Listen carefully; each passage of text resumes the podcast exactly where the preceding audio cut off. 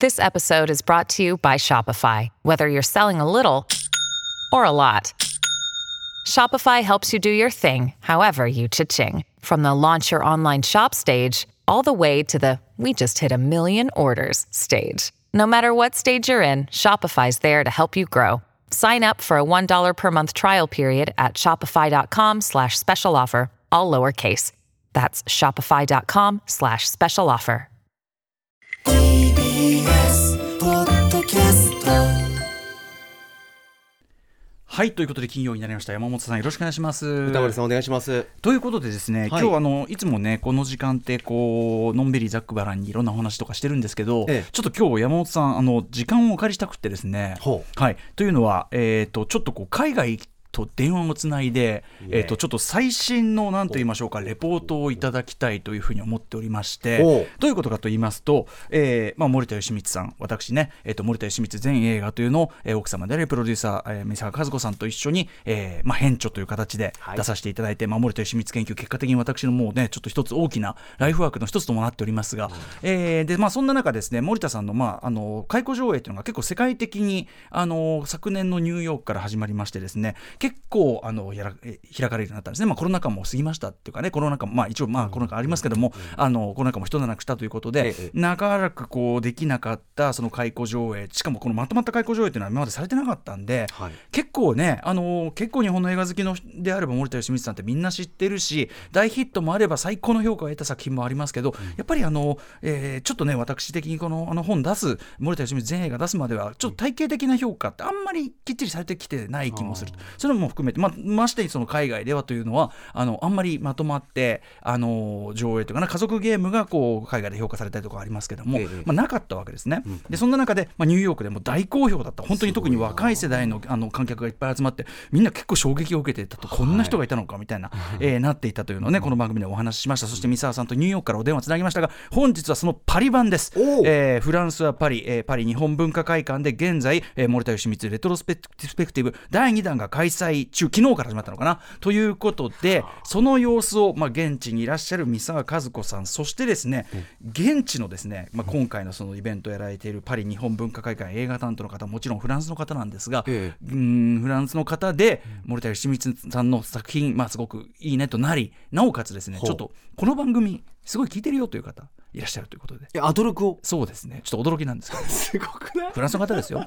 正真正銘のね、えーなんですけどね。みたいな感じでちょっとそちらとお電話つないで、えーと現地レポ。これあの非常にすいませんね。ちょっと前置き長くなっちゃって。あの重要だと思うからです、まあ、もちろん私自身の興味の対象というのもあるけども、要するにそのあのこうやってあるその作り手のその歴史的評価みたいなものが一つこういう時にこう転換していくっていうのかな。森田さんっていうと大体こういうものでしょうみたいな評価が日本の中で評論会の中で定着してたんだけど僕は前からそれは違うんじゃないかって前から思ってて、でそれをこうなんか自分的には正すべくいろいろこうねいろいろ評論したりなんかしてたわけだけど、あのそういう時にその例えば海外の人がフラットに見てどういうふうに思うのかどういうふうに、えー今今2023年の今受け取るのかっていうところで、あの日本のまああの非常に有名な映画監督ではあるけども、それがこう歴史的にこう評価が変換するというか転換するというかそういうポ大事な結構重要なポイントでもあると思うでそのニューヨークの上演に関してキネマ旬報で結構あのページ割いて特集してもそういうことだと思うんです。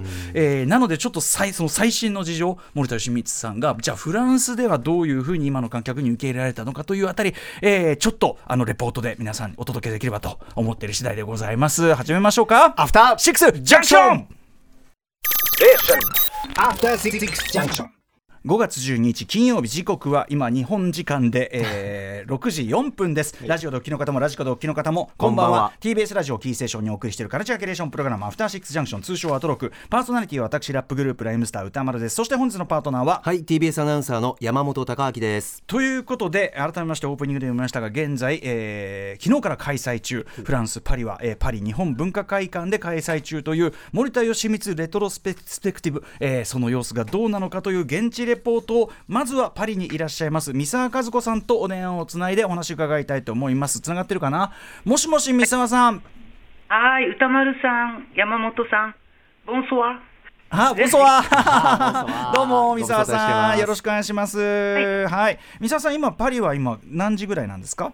今、えっと、午前11時ですね。ああ午前11時。ああ朝ですか。ありがとう、午前中で。お疲れ様でございます、ということで三沢さんついに始まってしまいましたね。パリでのね、はい。太鼓上映。昨日家族ゲームの上映だったんですよね。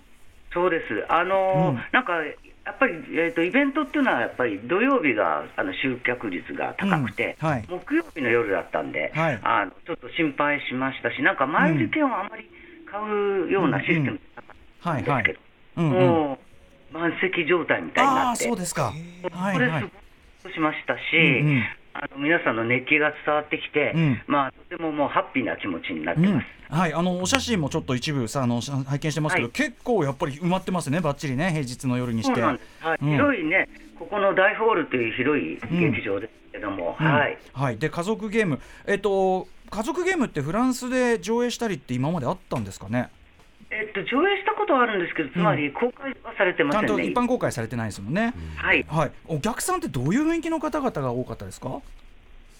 どうファブリいいですか、ファブリスさんにあもうもう代わってもう買っちゃうの、はいはい。あじゃあいいですね、うんうんうん。あのうん。私の感じでは、うん。土曜日の方が割と一般の方がいらして、割と本当に映画好きでしたかね、うんうん。昨日。なるほど。あのちょっと先に三沢さんのあのまず家族ゲームのその反応とかって三沢さんから見ていかがでした、そうですね、いや、本当にもう、もう本当に集中して皆さん見てました。うんうん、なんか例えばニューヨークと反応の違いとかありましたでしょうか？えーっとね、えーっと、ニューヨークの方がなんか、もっと笑う、うんうん笑っちゃう。で、こちらの方は、えー笑うのも、えー大きい声では笑わないんだけど、本当に深くかみしめてる感じですよ。なるほどあのあ三でもなんか、沢うんうん。程度は同じって感じですかね。なるほど。三沢さんもはい。お話ししたのは、うん。終わってからカクテルタイムみたいなレセプションがあって、うん。そこに残ってる方をとお話ししたんで、その方たちは本当に映画に詳しい方だったんで、うんうんその一般の人とはあんまり話してないかもしれませんね。うんなるほどなるほど。まあでもその映画に詳しい人たちのその反応っていかがでしたか？三沢さんから見て。やっぱりまずあの今までその森田のうん。作品をまとめて上映しなかったってことが、うんうん。いすぎると、うんうん。なんで今までやんなかったんですかっていうのは、はいちょっと遅すぎあるはいはい。やっぱり言われましたよね。うんうんあのやっぱり皆さんよく森田のことご存知なんで、はいはい。それでやっぱり家族犬も皆さんはじめあのなあの初めて見た方ではないんですけど、はい。久しぶりにやっぱり劇場のスクリーンで見て、うんうん。やっぱりすごい映画だなってうんうん。おっしゃってましたね、あの音なんかも、はい。あのうんうん明確だし、うん。やっぱりこんな40年前なんですよ、今考えるとね。うんうんだってもう全然古くないどころか、はい。今の時代にぴったりな気がします。うん確かに。そうですか。はい。やっぱりあの森田のいろいろやっている、えーことがあの、うん。やっぱり今見ても斬新だっていうようなことを、あのうん。昨日はい。いろんな方からお聞きしました。はい。ということで、ねまあ、でもとはいえ、まあ、家族ゲームは、まあ、そのある意味硬いところですからね、これからあの他の例えば、ときめきにシスとかこう上映して、はい。フランスの方、どう受け取るのか、僕も本当に興味津々というか、非常に楽しみにしているあたりなんですが、じゃあ、もあのね、三沢さん。あのせっかくですから、今日、えーパリ日本文化会館の映画担当の方で、なんとこのアフターシックスジャンクションもお聞きいただいているという、えーファビリウス、えーアルデューニさんという方、えー大変お世話になっているそうですが、ファブリスさんにちょっとお話を伺いたいと思います。ファブリスさん、じゃあ電話変わっていただけますか？はい、こんにちは。あの、ファブリスと申します。はい、よファブリスさん、ろしくお願いします。よろしくお願いします。歌丸です。はじめまして。はじめまして。はい。よろしくお願いしますあ、本当は初めてではありませんがあのー今言っちゃっていいんですかね。はいあのー初めて歌丸さんのことを知ったのはですね、うんえー2010年、えー2011年の4月頃なんですよ。はい、はい。えなぜかというとですね、あのーその時ですね、あのフランスで、はいあのースペースバトルシップヤマトのはいはい記事が公開されてですね、はいはい。で僕はそれを見たんですね。えどうもこの映画、なんとも言えない、なんと言ったらいいか分からなくて、でたまたまですね、ネットでね、はい。えー調べたんですよ、はい。日本ではどういうふうにええ評価されてるのかな、はい。この映画はね。はい。でたまたま歌丸さんの、まあ、番組か何か、はい。あのはい。見てです、ええ。見てです、はいで僕は本当に大笑いしてですね、え日本ではこんな辛辣なことを言っていいのかなという映画に対してはね、相当映画会社怒るだろうと、はい。で本当に面白くて、はい。でななんだか厳なんか批評批評は厳しくて、うん。同時に優しい感じしたんですね。はい。ありがとうございます。あうん。これはすごいなと思って、はい。でちょうどその頃ですね、4月じゃないですか、はい。11日11年の、うんはい。はいえー原発事故で、あの大騒ぎしてるんですよ、メディアでも。はい。だから本当にあの歌丸さんの批評を聞いたら、うん。すごくなんか心的にも救って、ああの救われたんですよ、なるほど、はい。あそうで気持ちいや暗嬉しい。かったんで、うんうん。ずっと歌丸さんという人物はこういうなるほどね。ことなんですよ、10年。あ。本当に今日、まあ、ラジオでおはい。話できて、すごく夢かなったというか、そうなんですね。本当にいつかパリ文化会館に ぜひいらしてくださいな。はい。いや伺いたいです。僕映画の話していただいたり、はい。まあ、ヒップもしてもいいんですけど、あの本当にあのぜひぜひあの、はいい、つか来てください。はい、僕あのはい。パパリは全然あの30年前以来行ってないんでぜひいずれあ。あの伺いたいですもちろん。あ、はい、はい。あお待ちしております、うん。本当に。はい。ファビさん、いやまさかのえ まさかのヤマトの話ですみません。あの でファビさんあのえっ、とまず森田義満今回のねあの森田義満さんのレトロスペクティブなんですけど、えっ、とどうでしょうそのフランスの方ってまず森田義満さんの作品ってあんまり見てる方そんな現状いないわけですよねあ残念ながら。本当に家族ゲームしかなくて、うんうんでうちの会館でもすごく好きな人、ファン多いんですよ、うんうん家族ゲーム。でやっぱりあのなんかあのお客さんサービスしてですね、はい定期的に上映するんですよ、大体まあ3年、4年ごとにああ1回ぐらい、いつもししてて、上映をね、はい。それで結構お客さんも来てるんですよねう。んでまあ、いつかやっぱり僕も心の中で森田特集やればいいなと思って。というのはですね、あのうちの会館のあの映画事業で定番事業があってですね、はい。それはね、あの知られざる監督というシリーズなんですよ。知られざる監督。はい。でそれは日本映画なんですけどね、でまあ、主に、まあ、戦後とか戦前とかな、まあ、言われる巨匠、はい。誰も知られてない巨匠、うんうん。あの上映しててで、それはすごく人気があって、うん。でまあ、あの昔の監督だけではなく、やっぱりあの現在でもあの知られざる監督たくさんいて、でその中でやっぱり一番あの知ってほしい監督紹介して、ですね、やっぱり森田じゃないかと思ってたんですよ。ううはい。でたまたまそういう、まあ、あのうちの会館の本部あの日本にあって、それを三沢さんと企画したんですね、うん。全作品と。それはたまたまそういう話が去年来たかな、うん。あちょうどいいね、また2つ目の夢叶えるんだと。なるあの話して、うんそれで、うんはい。えっと本当にとても初めてうん。全作品、2年かけて実うん。施する、本当にこれからあのもう楽しみ、あの観客の反応も、ねえ。あのそれから配給会社にも声をかけて、ですね、はい。ぜひぜひ何本か配給してほしいと。うん。いう話もしてるんですよ、現在。ねえ楽しみですね。で明日あの、はい。ときめき日数、ん。あの上映して、はいあのそれはすごく、あ今日今日か、今日か、今日の夜、うんあもう今日ですね。はいはいだから、はい。僕もうお客さんからの反応を本当にお待ちしておりますという気持ちで。ねえ楽しみですね。あのファベルシさんが家族ゲーム以外で例えば森田作品でお好きな作品とかあるんですか？あの実はですね、あのこの間あの、あの歌丸さんの,、うんあの番組聞いて、ですね、ええ私あの僕たち急行 A 列車で行こうと、ええええはい。でもね、どうかなと思ったら、ですね、はい。また歌丸さんの批評を聞いたら、はい。あ僕も同じ気持ちで、この映画、いいんじゃないかなと思うんですよね。はいはい。好きになった。好きになってるんですよ、これは。いえーあのちょっとちなみにアフターシックスジャンクションはフランス、まあ、インターネットっていうかあれですかね。ララジコっていうか海外でも聞けるっていうことですかねこれね。な何で聞いてるんですかファブリスさん。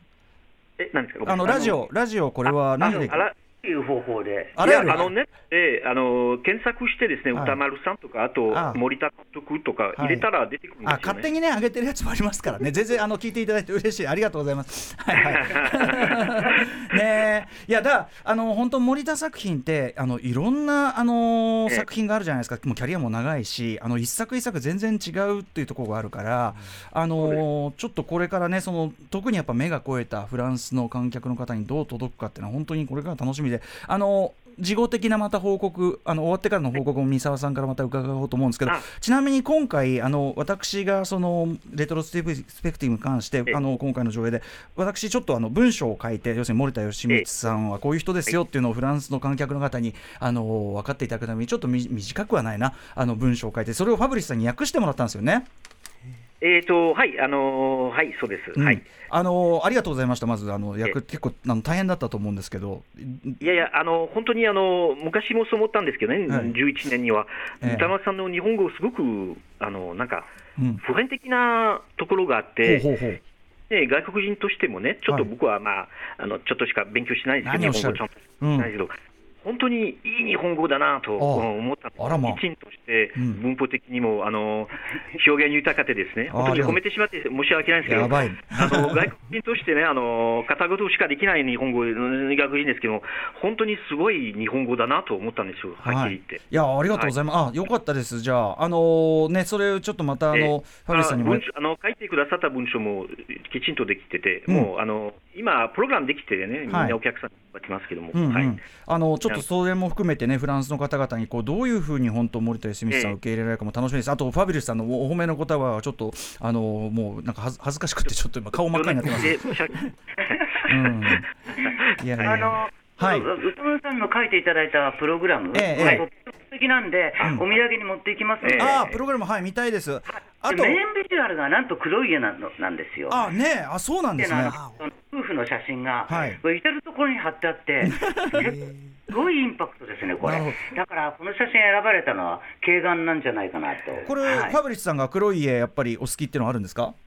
あ好きですね、うん。はい、私の今向かいにいる TBS ラジオ、TBS というか TBS というこあの放送局のアナウンサーの山本貴明という人がおりましてこの人は黒い家大好きでな今すごいすごい喜んでますけど、もうニヤね、ニヤしてます。ファブリスさん、同じです。私も大好きです。